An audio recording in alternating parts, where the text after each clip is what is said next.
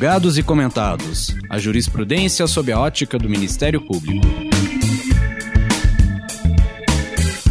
Uma produção Ministério Público do Paraná.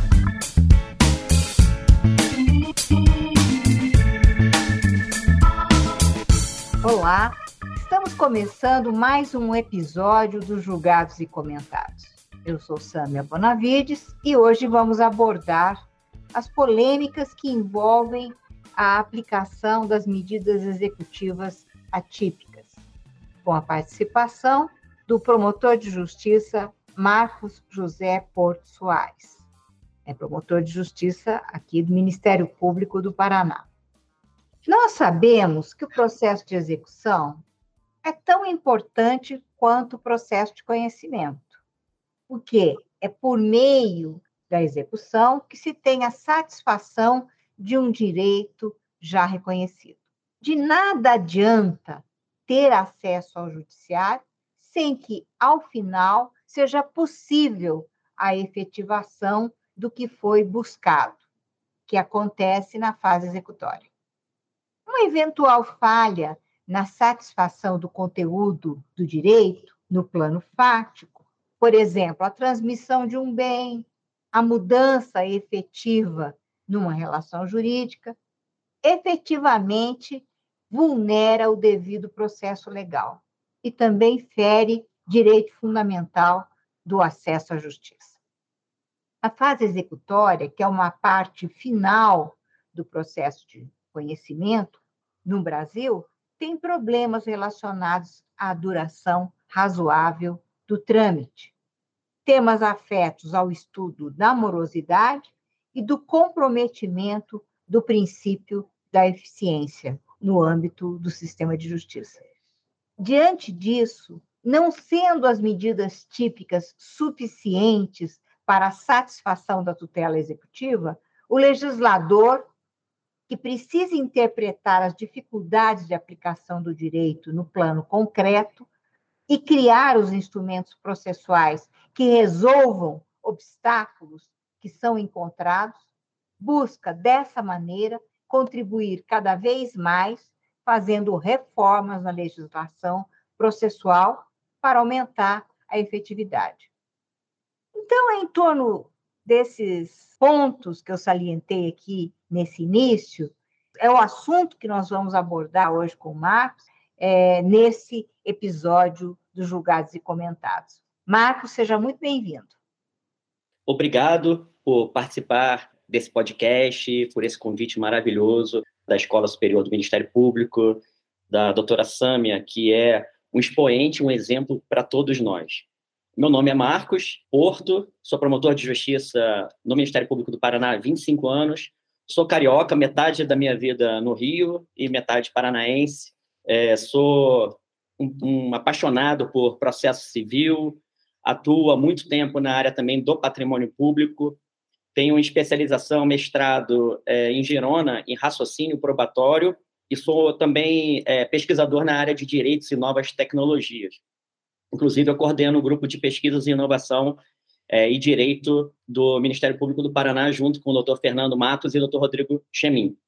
Então, é uma grande honra estar aqui e poder colaborar com esse assunto tão importante é, nessa crise de satisfação dos direitos, né? nessa crise que a justiça passa nos dias de hoje, em que as pessoas têm o direito assegurado, mas não têm como é, exercê-los, não têm como é, usufruí-los. Então, é, estou muito feliz de poder participar e colaborar um pouco é, nesse tema. Nós aqui estamos aqui, viu, Marcos, felizes por contar com você. É, é um tema importante, é um tema que desperta curiosidade, não só para aqueles que estão estudando, mas para aqueles que querem compreender, né, as dificuldades, às vezes a demora na entrega do sistema de justiça. E você vai ajudar a aclarar, é, pelo menos ajudar a se compreender essa problemática.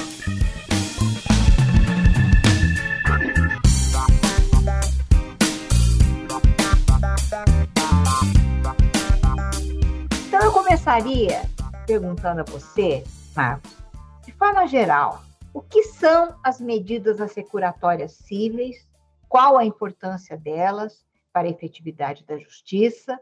Qual a importância da utilização desses instrumentos processuais para a atuação do Ministério Público? É, as medidas assecuratórias cíveis, elas têm uma organização, elas têm uma estrutura. E para a gente compreendê-las é, na sua essência, porque nós temos que conhecer é, bem, é, para a gente conhecer uma técnica e poder operá-la certo, corretamente, adequadamente, de forma eficiente, nós temos que conhecer a essência. E a essência das medidas executivas, ela parte do daquele artigo seminal do Agnella Mourim, quando ele faz a distinção é, entre as ações condenatórias, ações declaratórias e ações constitutivas. As tutelas executivas, as medidas executivas, elas dizem respeito às ações condenatórias. As ações condenatórias visam que o devedor cumpra uma prestação. Essa prestação, que a ser cumprida pelo devedor, nada mais é do que a obrigação. E quando a gente se depara com a crise do poder judiciário, a gente vê que nós temos 77 milhões de processos em andamento e a metade está travada na fase executiva. Ou seja, as pessoas têm o direito, mas não podem usufruir do seu direito, o que cria uma, vamos dizer, um sentimento de, de insatisfação e de incompreensão da sociedade, de todos, inclusive do Ministério Público, que atua como parte defensor da sociedade. Então, quando o Agnella Morim fala que a parte da execução ela se diz respeito ao direito das obrigações, nós temos que entender primeiro qual a importância das obrigações e por que, que elas têm que ser cumpridas.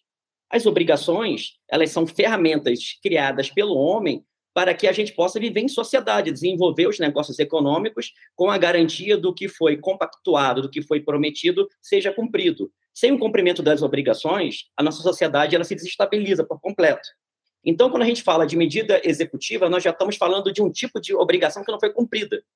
Ou seja, a obrigação ela pode ser cumprida espontaneamente, ela pode ser extinta também por outros meios, por dação, inovação, confusão, compensação, e elas é, podem não ser cumpridas espontaneamente. Quando elas não são cumpridas, e aí que entra o cumprimento forçado, que é a execução quando a gente fala das medidas executivas. E existem três caminhos que a gente pode cumprir execuções. Nós estamos muito acostumados com o meio estatal, que é o processo jurisdicional estatal. Mas existem também execuções no mundo privado, que a gente vai falar um pouquinho mais para frente também, e no mundo descentralizado que começa a surgir nos dias de hoje, que é o mundo das blockchains.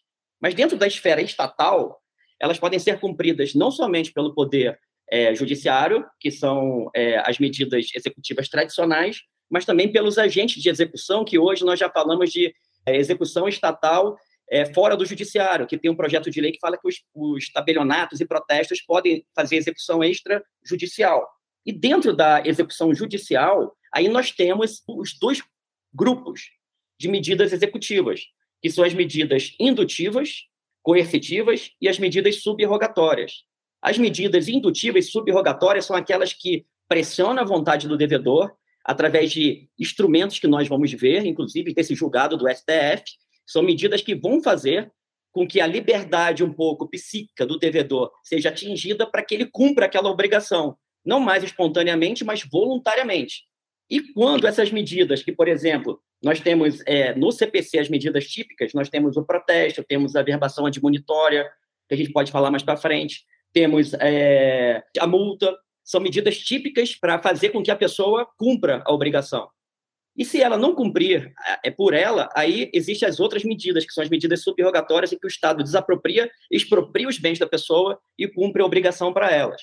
Então, nós temos esses dois grupos hoje de medidas é, assecuratórias cíveis, que são as medidas é, que atingem o psicológico da pessoa e as medidas subrogatórias, que aí o Estado, através da sua força máxima, expropria os bens.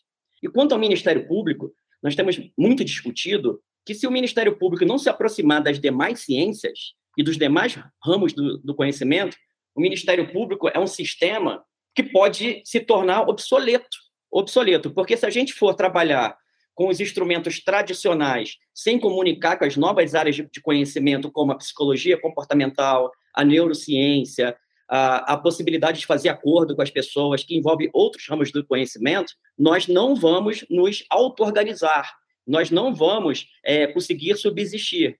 Mas como todo sistema que é forte e coeso, ele tem essa capacidade. Inclusive, tem um livro muito interessante da Dana Meadows, que é um clássico, né, pensando em sistemas, que ela fala que qualquer sistema, ele se auto-organiza. E como que ele se auto-organiza? Se modificando. A gente tem uma parte dentro do Ministério Público, a gente tem que se atualizar, tem que se modificar, comunicar com novas ciências para a gente poder ser eficiente.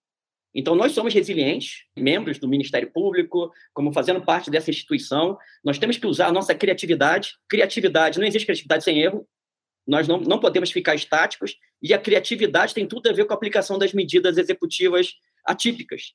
Porque a gente fala só da CNH, a pressão de passaporte, mas alguém inventou isso.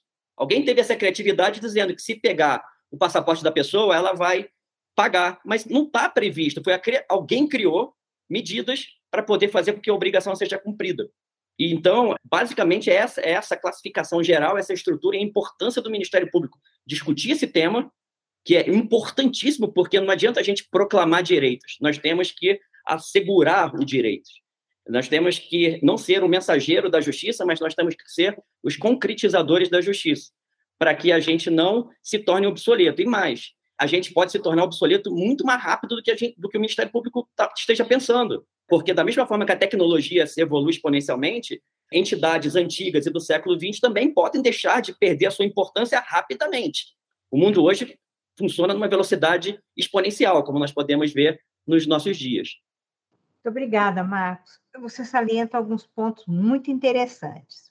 Para aqueles que estão nos acompanhando, que são muito novos, assim, estudantes novos, profissionais mais novos, né? Eu, por exemplo, já atuei num processo civil nada instrumental, nada comprometido com o princípio da instrumentalidade, zero comprometimento com o princípio da efetividade. Né? Para esse processo civil, esse tipo de medidas de apreender uma carteira de habilitação, um passaporte, para se obter o cumprimento de alguma obrigação, isso era um dogma, a impossibilidade de algumas medidas desse tipo. Mas o processo evoluiu justamente para essa questão da instrumentalidade, de se compreender que ele era um instrumento para obtenção, né? E a questão da efetividade também.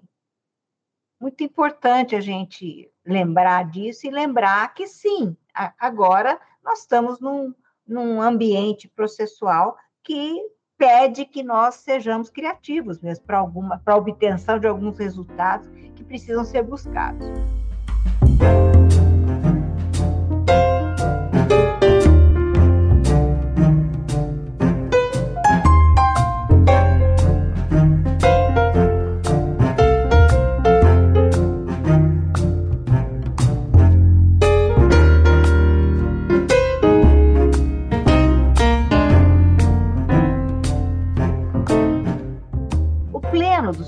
Tribunal Federal, no julgamento da ADIM 5.491, declarou ser constitucional a aplicação das medidas executivas atípicas do artigo 139, inciso 4.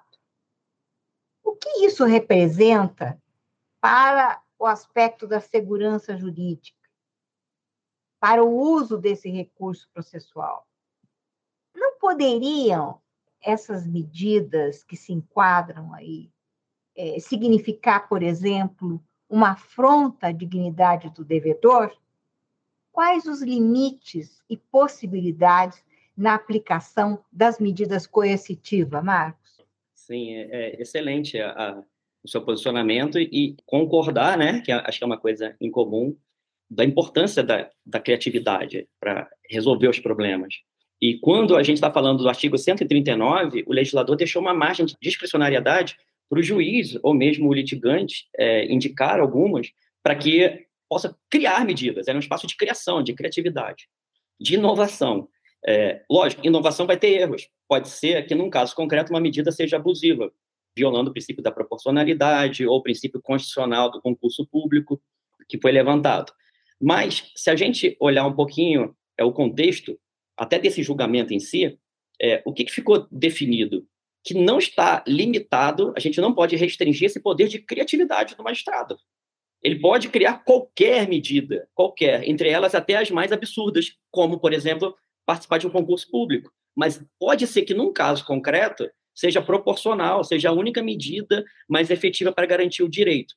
Porque é o Mauro Capelletti, é, ele, ele deixa bem claro que o, o direito de acesso à justiça do acesso ao judiciário é o direito fundamental mais importante de todos. Porque pode ser que, mesmo para garantir o acesso ao concurso público ou a uma outra medida, que talvez, por exemplo, a suspensão da CNH ou do passaporte, a pessoa ela talvez precise do judiciário e de aplicar uma medida mais grave do que essa para garantir um direito seu, ou o seu próprio poder conduzir o veículo numa situação em, em concreto. Então, quando a gente fala desse julgamento, nós estamos falando das medidas atípicas, que são as medidas que podem ser criadas. O, o Supremo deixou claro que precisam de quatro requisitos: observar o critério da proporcionalidade, o contraditório, o respeito aos direitos fundamentais e o ônus argumentativo do magistrado, que ele tem o direito, ele tem o dever de fundamentar muito bem porque ele está aplicando naquele caso concreto aquelas medidas.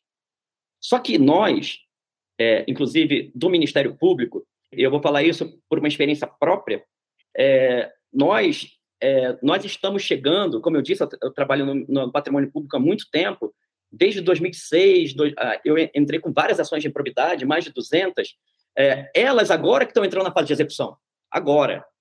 Ou seja, nós não somos litigantes habituais na fase de execução do processo, o Ministério Público.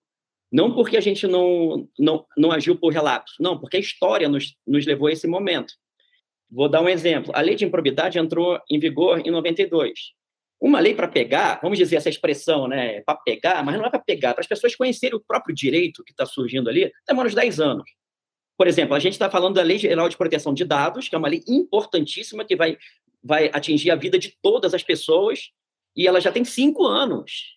Cinco anos. Agora que as pessoas estão começando a se preocupar. Então, vamos imaginar que a lei de improbidade ela era recente ainda em 2006. Aí os promotores ingressaram com várias ações de probidade, demoram anos para terminar, porque não tinha projude ainda na época, não tinha essa velocidade toda, demoraram anos, recursos, porque nós estamos eh, litigando contra grandes é, escritórios de advocacia, e agora, agora que nós percebemos, talvez seja um senso comum dos promotores, que agora, até os mais novos que entram na carreira, estão pegando o processo na fase de execução.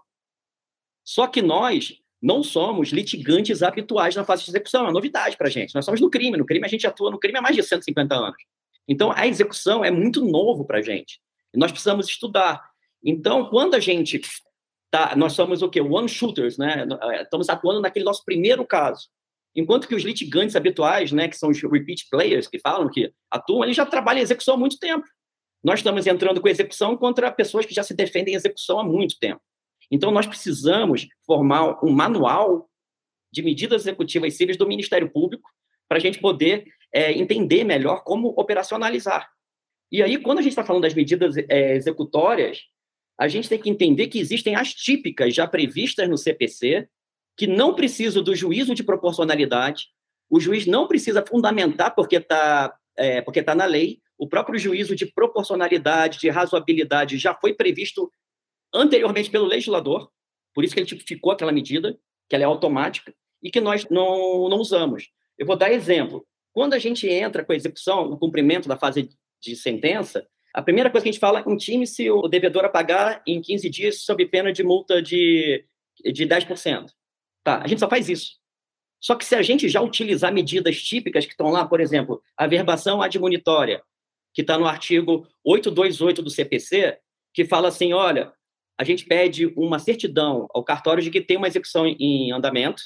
E aí, o devedor, para quê? Para averbar nos bens deles que já tem uma execução.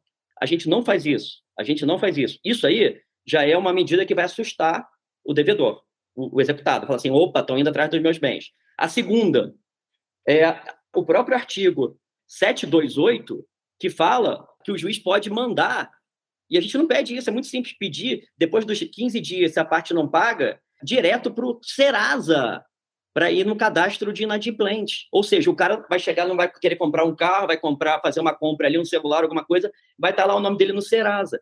Mexe na reputação. A outra medida, que é do 517, do CPC, é que a gente pode também mandar para o protesto, para o cartório de protesto.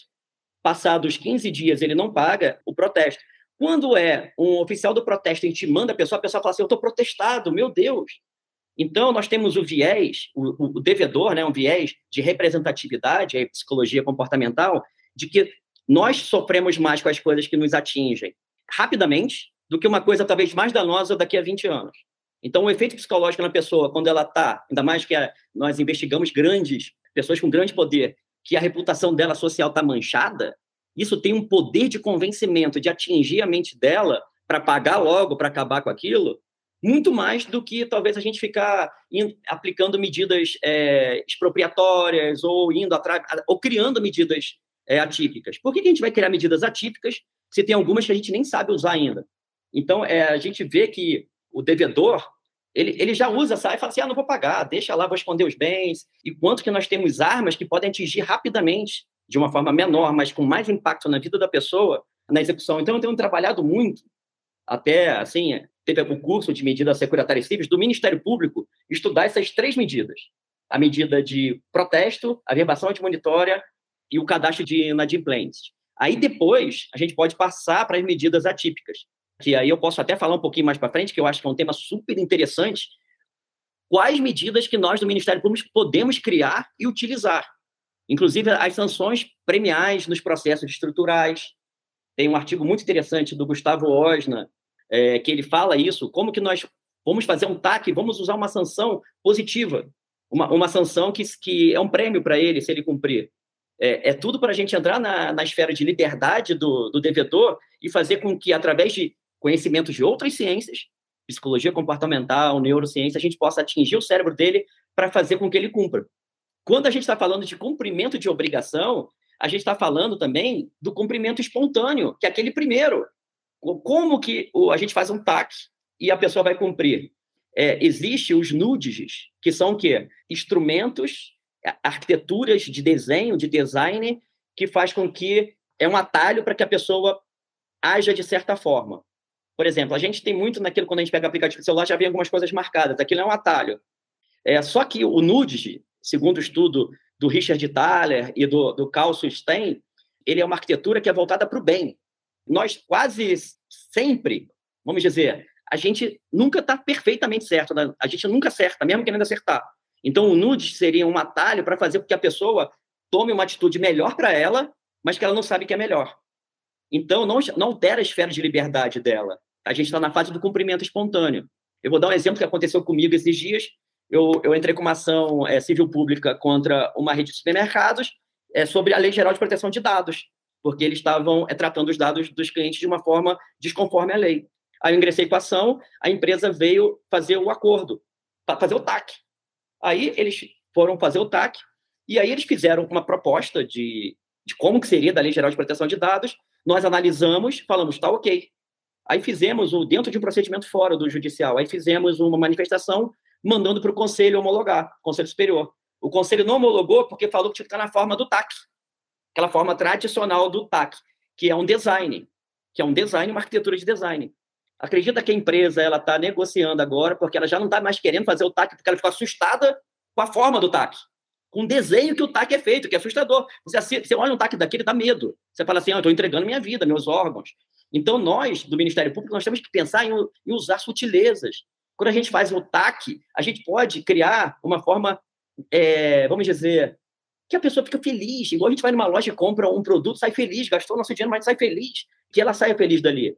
Nos cursos de legal design tem um exemplo que é dos contratos. TAC, você faz um TAC num papel, mas também faz, pode fazer o TAC num origami, num papel bonitinho assim, para ele lembrar daquilo de uma forma carinhosa, ou dizer, ó, eu estou cumprindo tal TAC, porque eu estou ajudando essa instituição aqui de caridade às crianças. Põe fotinha de crianças felizes com o dinheiro dele. Então, é essa forma que o Ministério Público, as instituições públicas em geral, têm que repensar com as novas ciências como fazer com que as obrigações sejam cumpridas antes ainda, espontaneamente. Isso é uma medida securatória civil, essas criatividades para poder fazer com que a pessoa cumpra a obrigação. Porque a medida securatória civil visa o cumprimento da obrigação. Só que a gente já está pensando lá no final, né? na execução, na, na verdade, a gente está pensando é, na, na via custosa, demorada, dos mecanismos jurídicos com um modelo mental né, que não busca é, elementos, como você bem ressaltou, né, de fora do direito. Né? Então, o que você está querendo dizer com tudo isso? Está querendo dizer com tudo isso, olha, a gente precisa instigar a pessoa a mudar o comportamento por todos os meios que a gente consiga fazê-lo. E às vezes a gente fica muito é, embotado, muito focado né, em instrumentos jurídicos que, via de regra, não funcionam. Né? A gente, mas isso acontece assim com várias medidas jurídicas que a gente continua a usar, que, gente, não funciona. Agora, lógico, a gente pega uma pessoa como o Marcos Porto Soares, que tem essa pegada de estar sempre né, pensando em atitudes inovadoras para o uso na sua atividade profissional, para o uso no Ministério Público, para a sala de aula, enfim, né? A gente consegue, né, eventualmente, a gente vai conseguir resultados muito diferentes, muito legais.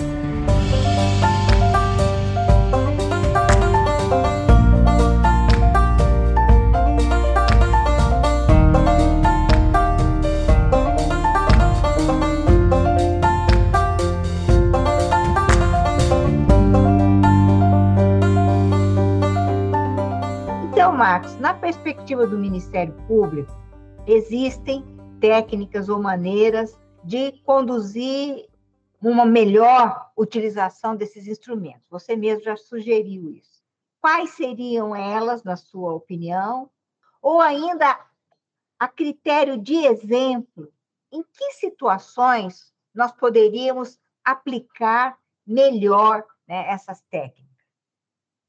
Assim, é, para a obrigação ser cumprida espontaneamente, que é a obrigação dos nossos dias, é, existem essas técnicas que não são medidas que vão atingir a nossa, a nossa liberdade e, e também não vão atingir os nossos bens. Então, nós temos aqui um campo aberto, até extra-jurídico, que o Ministério Público pode usar dentro dos acordos. Né, Samia? Você é um expoente do Ministério Público Brasileiro da, do MP Resolutivo. A gente acha que o, o, o direito e a aplicação do direito é uma, uma aplicação estatal dentro do Poder Judiciário. Não, uma parte que é só monopólio do Judiciário, qual que é? A certificação do direito, que é o que faz a coisa julgada. Isso é exclusivo do Judiciário. Certificar, dizer, ó, você tem um direito. Agora, a satisfação do direito, e eu acho que é isso que é importante, que nós temos que entender como uma, uma instituição que está para defender os interesses mais importantes é, nós temos que entender que nós não podemos nos perder na ciência. Lógico, usar a ciência sempre, na hora de certificar o direito. Mas na hora da satisfação do direito, a gente tem que trazer elementos fora do, do conhecimento jurídico. Por exemplo, o Richard Susskind, na obra dele, Cortes Online, ele dá um exemplo muito interessante. Fala que quando a, pessoa, o cidadão, procura o médico, ele não quer encontrar o médico. Ele quer ficar, ser curado da doença dele. Ele quer parar com aquela dor mas o médico que faz isso. Mas ele não está ali porque ele quer ver o médico. O cidadão que procura o Ministério Público não quer ver o promotor. Ele quer ver a casa dele com luz, com saneamento básico. E então a gente tem que olhar o usuário do sistema. Essa perspectiva de olhar quem está usando o sistema, ele tem que se sentir agradável. Por exemplo, uma pessoa vai resolver um problema dentro de uma esfera física, que é o ambiente do Ministério Público. O Ministério Público tem que ter uma arquitetura agradável, igual as empresas privadas hoje têm, para as pessoas se sentirem bem, o ambiente do fórum, eu sempre falo que é um ambiente muito hostil, né? As pessoas todas emborradas, o homem vestido com a capa preta, aquele ambiente hostil. É, o serviço da justiça, se você chegar para a pessoa e falar assim, ah, é legal usar o serviço da justiça, ninguém vai falar que é legal, igual você entra numa loja, qualquer loja em shopping, qualquer outro lugar. Então, o Ministério Público, primeiro, para a gente assegurar o cumprimento das obrigações das pessoas, nós temos que nos sentir bem, fazer com que as pessoas se sintam bem. Isso no, na parte espontânea. A gente, tem, a gente tem que inovar nisso. A gente vai ter que mudar nossa estrutura física, vai ter que mudar nossa forma de se comunicar com as pessoas. Porque nós estamos vivendo ainda num. A gente está nesse rompimento, né? Nessa, nessa linha do século passado para esse, mas está na hora já, não tem mais o que, como perder tempo em relação a isso. Existem vários projetos inovadores de estruturas do Ministério Público, como que elas vão ocupar os espaços da cidade. É, o nosso grupo de pesquisa e inovação apresentou para o pro Procurador-Geral um projeto pesquisado por vários promotores que a gente apresentou, que é o, o projeto das cápsulas de justiça. Isso para que o Ministério Público seja efetivo. Quando a gente está falando depois que não foi cumprido espontaneamente um TAC, isso aí já passou essa fase. Nós temos que entender também que a satisfação do direito ela não se dá só no, no âmbito do judiciário. Existe hoje, e a gente vê que a, a execução, ela existe. O Humberto Teodoro Júnior publicou dois artigos, é, final do ano passado, exatamente falando isso, a desjudicialização da execução. que a execução ela privada, explicando que desde 1966, com a lei de alienação fiduciária dos bens imóveis, outras leis de bens móveis, é, as leis que, de, de, financiamento do sistema habitacional, essas leis já permitem que o próprio credor, que é o banco ou o vendedor, pratiquem meios executórios privados, coercitivos, subrogatórios, em relação à pessoa. Então, existe a esfera privada. E também existe, hoje em dia, eu fiz um curso de smart contract na PUC Rio, inclusive é, tive contato com um procurador da República. Nós pensamos em fazer TAC usando smart contracts na blockchain, que aí é, não tem como a pessoa não cumprir. Mas aí nós já estamos falando de outro mundo, que não é nem o estatal e nem o privado, é o descentralizado. Então, o que, que eu penso sobre o Ministério Público? Que nós temos que abrir a mente, abrir a visão, a amplitude e, primeiro, compreender o mundo que está lá fora e como que as pessoas estão satisfazendo dos direitos. Um outro exemplo agora, que é, é claro, inclusive eu já usei, porque eu sou um pesquisador nessa área, e, inclusive eu dou aula aqui na, na faculdade, a gente montou um projeto de criar uma ODR, que é uma Online Dispute Resolution, plataformas online de solução de conflitos com os alunos, o Ministério Público tem que fazer isso emergencialmente. Existe uma de linhas é, aéreas que você resolve o seu problema sem sair de casa no aplicativo e no final, quando tudo dá errado o acordo, aí o próprio sistema entra com ação para você. Você não saiu de casa, ficou no aplicativo só com uma mensagem interativa e feliz da vida, sem dar trabalho nenhum, e você conversando ali. É, a gente fala hoje de horário de expediente, né? Ah, o Ministério Público tem que estar presente 24 horas, porque o Ministério Público não, não precisa das pessoas ali. Pode colocar a máquina para funcionar, interagir com a sociedade, porque é, a gente precisa entender como que as pessoas elas querem seus problemas é, serem solucionados, não apenas ouvindo elas. Quando eu falo de legal design, eu falo isso, que o, o Henry Ford, quando ele chegava, e se ele tivesse perguntado para as pessoas o que vocês querem para melhorar o, o transporte, iam falar assim, queremos cavalos mais rápidos, porque não existia carro. Então, nós temos que fazer, saber ouvir a sociedade, não apenas o que eles falam, pesquisas, não. A gente tem que entender todo o problema que eles têm e como que nós temos que avançar nisso. Porque a minha maior preocupação hoje não é nem só o Ministério Público, não. As instituições públicas mesmo, por causa da burocracia, por causa da dificuldade de investir em inovação, em tecnologia, em se interagir com as outras ciências, com os outros ramos, com medo de errar, o Ministério Público é uma instituição perfeita. Nós temos que dar exemplo para a sociedade, então nós não podemos fazer um contrato aqui que possa causar prejuízo. Mas está lá no artigo da Constituição que fala que é, é dever da administração pública investir em inovação. Inovação tem a ver com erro. Não existe inovar sem erro, não existe criatividade sem erro. Então, nós podemos estudar contratos de sandbox é, que têm riscos, contratos na área de inovação, para andar, para tornar efetivo a execução das medidas assecuratórias. Porque as nossas ações, a maioria delas, não é para declarar direito e nem para constituir direito. É para obrigar alguém a não fazer, a fazer, a pagar ou a dar. Que é exatamente o que leva à execução e onde está travado o judiciário bastante interessante isso e você chamar muito a atenção, né, de que, veja, por meio de um assunto relacionado à execução civil, satisfação, né, do conteúdo de uma decisão ou do conteúdo de um título, você pode repensar toda a forma de você atuar como instituição no mundo, né? Assim, pensando em nesse aspecto da resolutividade, que nós temos aí uma, um estímulo muito grande, né, para sermos resolutivos, porque precisamos fazer entregas, precisamos mensurar essas entregas, e, e nesse aspecto, isso que você levanta, quando você falou, né, da, da forma de apresentar um TAC, de estimular a pessoa a gostar de cumprir aquele TAC. Ela não está obrigada, não é uma coisa que ela está obrigada, é uma coisa que faz parte dela como cidadão, cidadã.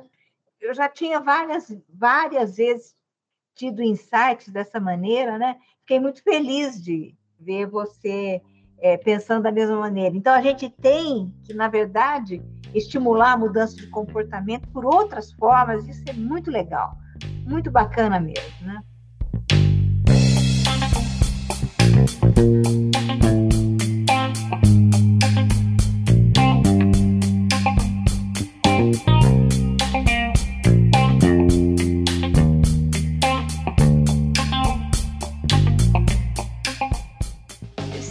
Aqui na planejamento dessa nossa conversa, nós vamos chegar assim, a, algumas medidas atípicas é, que foram dadas já por você, inclusive hoje, como exemplo, né?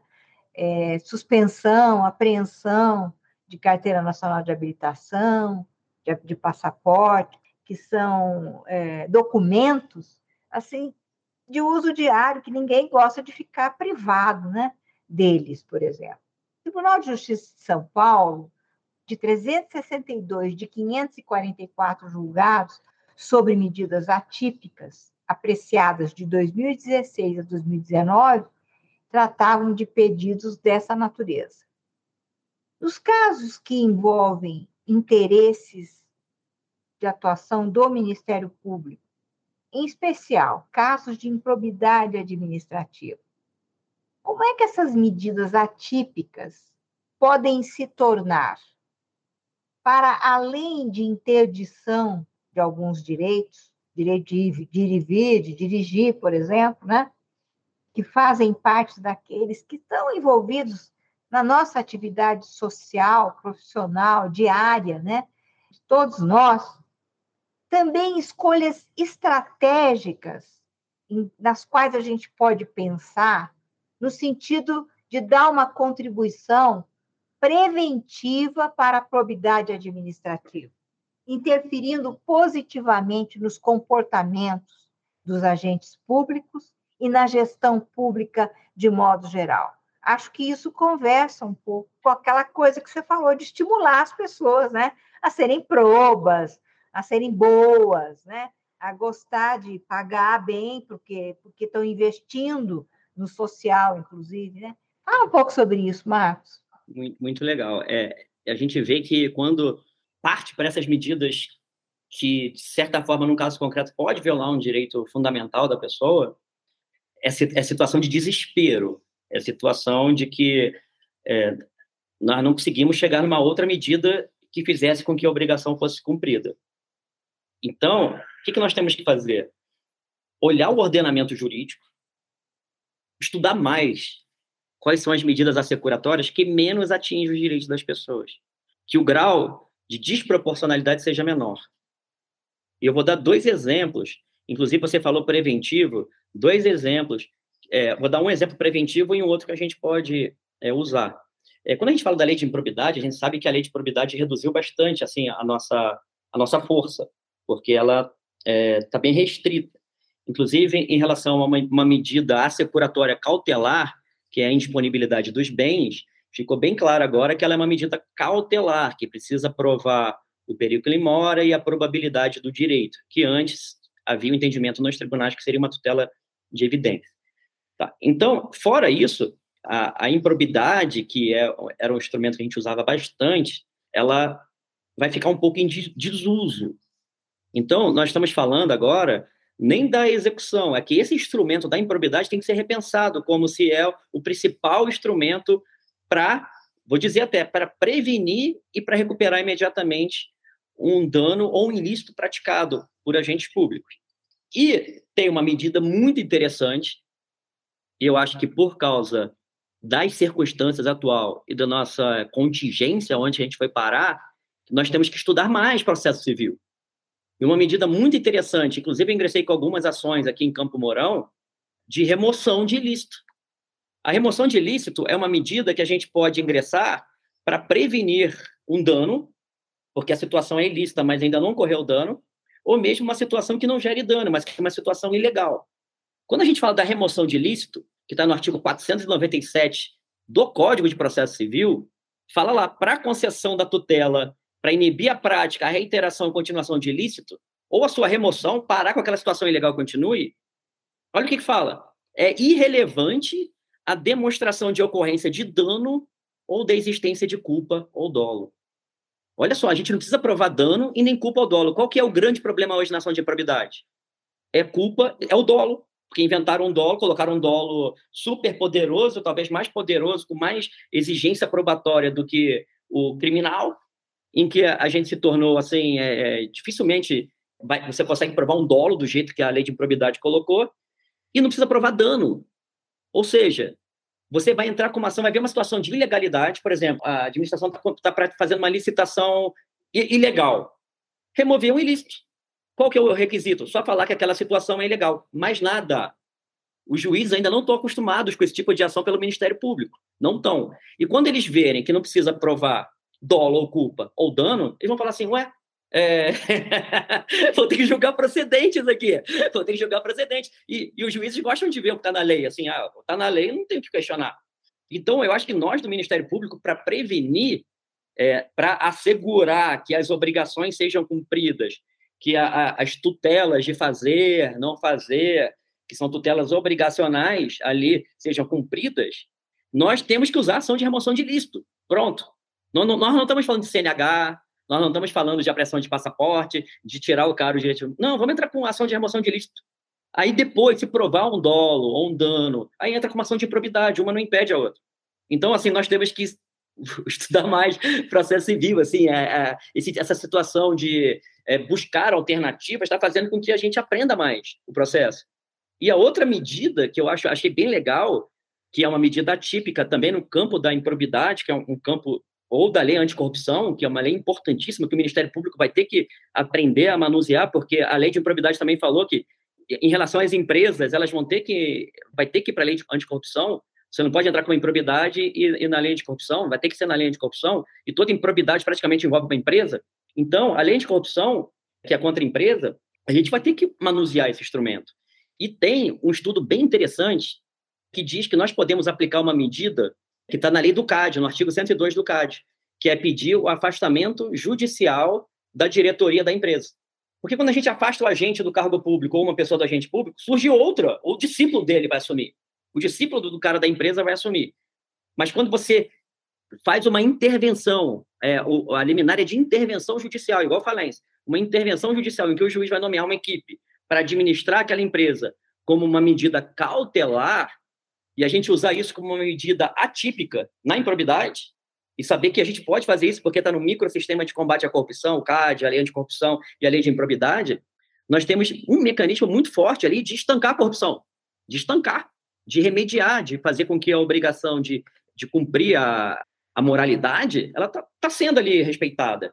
Então, eu vejo essas duas medidas muito interessantes para nós, do Ministério Público, passarmos a usar a remoção de ilícito e essa medida cautelar de afastamento de toda de intervenção judicial na empresa. Vamos, porque não precisa partir para essas tão assim que num caso concreto pode ser que seja importante a CNH ou passaporte ou proibir concurso, mas a gente tem que ir para umas coisas mais razoáveis assim, dentro da nossa estratégia do Ministério Público. E aí a gente pensando, Marcos, o instrumento que nós temos, que é o processo civil, a legislação processual, aprender a lidar com ela. É, como a gente tem agora uma legislação processual civil mais distensionada em relação a dogmas que nós tínhamos no processo civil, também leva um tempo. Você mesmo falou, a lei não é, não é questão só de pegar, é da gente mudar, né?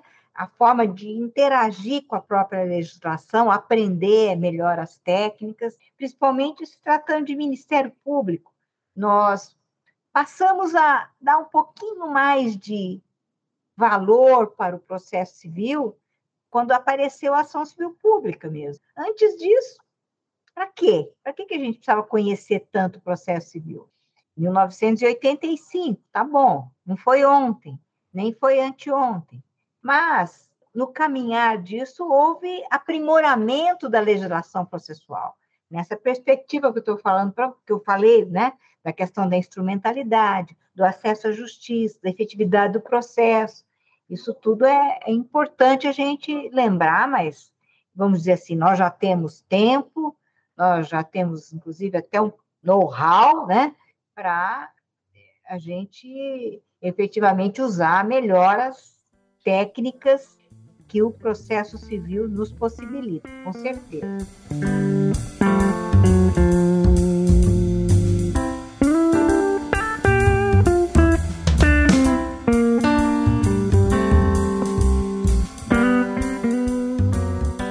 Na sua opinião, há formas e modelos mentais que precisam ser mudados nos profissionais do direito, para uma melhor performance, inclusive para o melhor uso dessas medidas? Quer dizer, não é só a técnica processual, mas você já falou bastante disso, mas vamos ressaltar, são os modelos mentais que eu acredito que precisam ser mudados, né? E como podem contribuir, Marcos, as novas tecnologias, em sua opinião, de modo a facilitar o adimplemento de obrigações jurídicas, contribuindo para a pacificação social de um modo geral, para uma mudança do comportamento das pessoas, atuando também pedagogicamente para posturas diferentes nos relacionamentos jurídicos e também nos relacionamentos sociais? Samia, quando a gente vê assim a, a nossa a nossa história é, do direito e que a gente está acostumado, a gente relaciona muito o direito com o Estado. Só que o Estado moderno só existe há 500 anos. 500 anos. E a justiça está aí milhares de anos.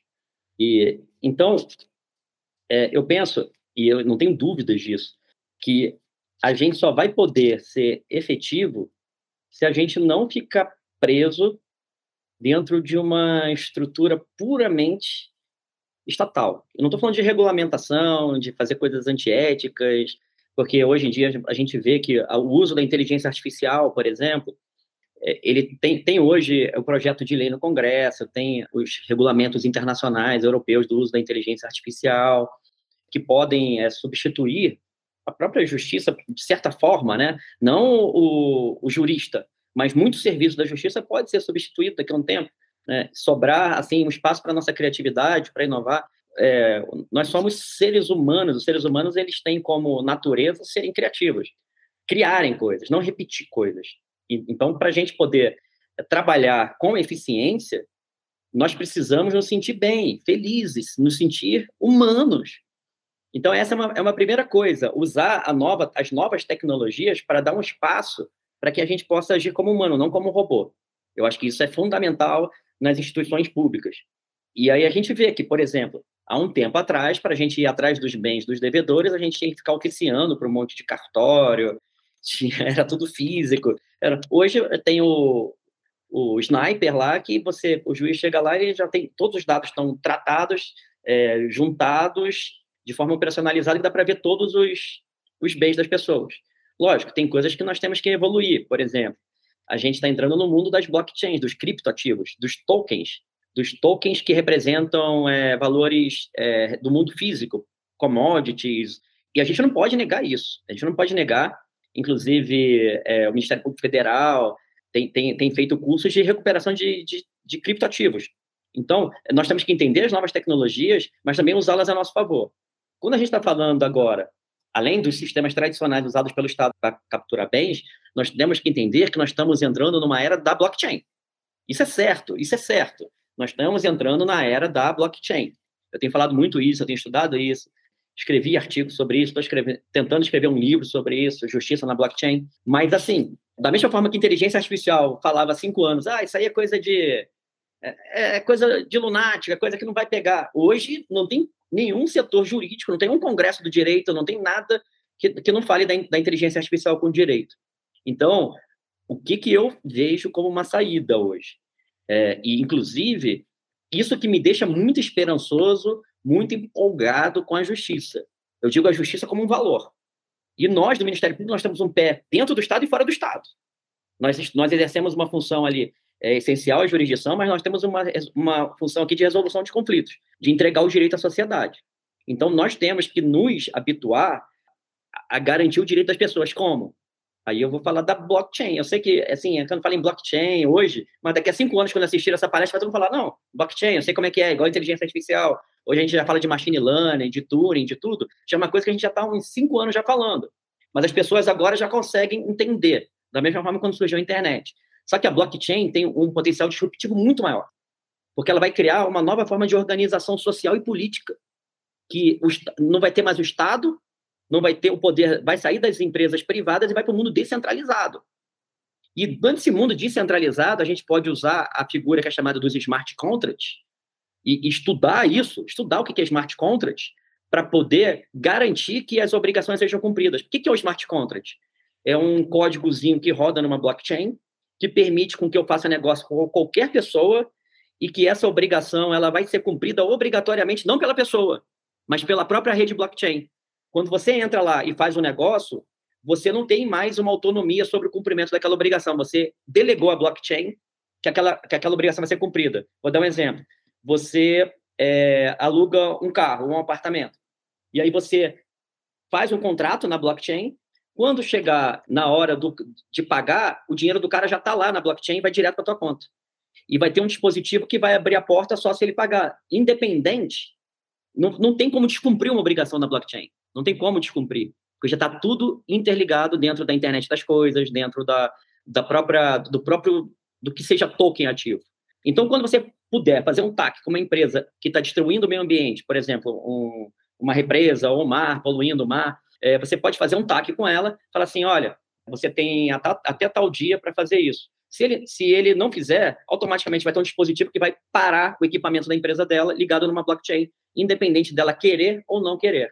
Ou os ativos delas, que estão na blockchain, automaticamente vão para uma conta do Estado ou, ou de quem causou o dano. Então, o que, que nós temos? Os smart contracts, elas são que uma medida executiva assecuratória civil subrogatória, igual a expropriação é igual alienação, adjudicação, é igualzinho.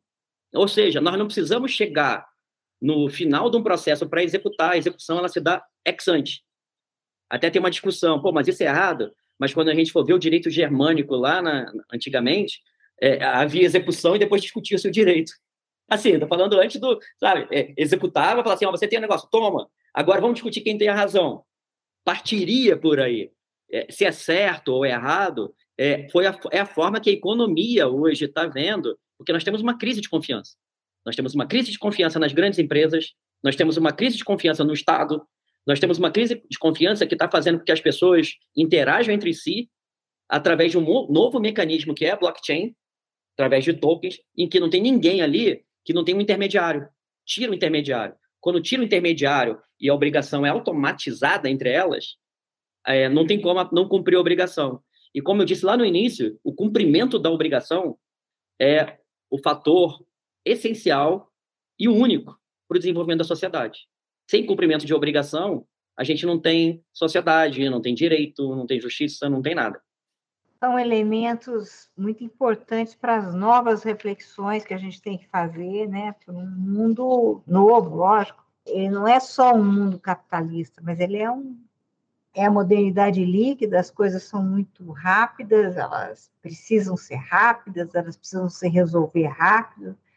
A humanidade pode querer, né, como uma decisão coletiva, mudar esse curso, mas nesse curso os instrumentos eles vão se adaptando a ele, né? Como você falou da blockchain aí, né?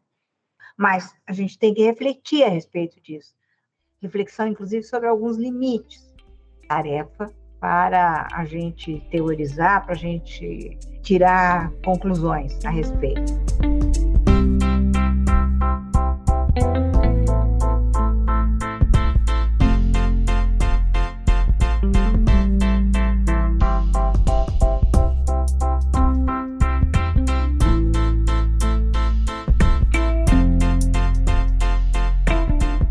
Muito obrigada, Marcos tenho palavras para o que foi instigante essa conversa. Se a gente for fazer podcast sobre cada um dos aspectos que você levantou, a gente tem podcast para quase um ano. é isso aí. Eu quero te agradecer, promotor de justiça do Ministério Público Paraná, Marcos Porto Soares, professor, estudioso, inovador, pela participação neste episódio. Obrigado, Samia. Eu estou muito feliz. Eu já estava feliz antes de poder participar e saio mais feliz dessa conversa no podcast. E, e você tocou um assunto assim fundamental no final agora. O mundo está aí, o mundo fático está aí, o mundo posto está aí. E o direito é, é essa ciência, esse sistema que tem uma finalidade.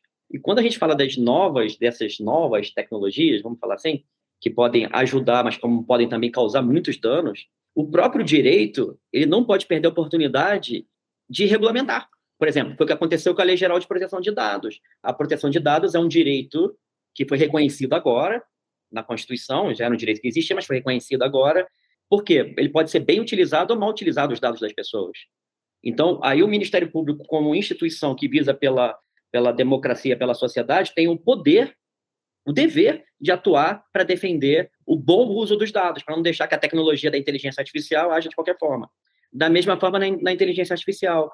O nosso grupo de pesquisa, inovação e tecnologia, a gente está discutindo muito sobre isso, sobre o marco da inteligência artificial, que está discutido no Congresso, inclusive a gente enviou propostas para a nova lei, porque a inteligência artificial está aí, é boa ou ruim?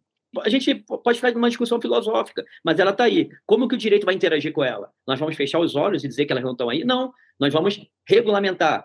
Porque, como diz o Stuart Russell na, no livro que ele escreveu sobre o uso ético da, da inteligência artificial, quem que vai decidir o que a máquina vai fazer tem que ser o homem. E o que, que o homem quer? Quer paz, quer amor, quer igualdade? Ou quer deixar a máquina por ela seguir? Então, quando a gente fala de dessas tecnologias, nós estamos falando de direito. Direito. Nós, nós temos que manter a chama do direito vivo, da igualdade, da liberdade, de todos esses valores que fazem com que a gente continue com o nosso sorriso no rosto ou com a nossa insatisfação ou lágrimas quando a gente vê uma situação de desigualdade social. E a nossa indignação para poder transformar esse mundo num lugar melhor. Então, eu fico muito feliz de poder falar sobre esse tema e de momentos de reflexão mesmo né? Tirar o direito dessa caixinha assim é, tradicional e a gente levar para um o tempo de agora, né? Obrigado, Sam, eu estou muito feliz. Obrigada a você. E você aí que está acompanhando e que ficou até esse momento do podcast, não se esqueça de curtir ou se inscrever em nossas redes sociais. Assine o podcast no aplicativo de sua preferência e aproveite como esse episódio hoje nós tivemos aí muitas ideias para novos podcasts. Você também pode ajudar participando da elaboração dos julgados e comentados. Sugira um tema, encaminhe dúvidas ou comentários. Envie para a gente no e-mail julgados e comentados, mppr.mp.br ou pelas nossas redes sociais. Muito obrigada e até a próxima.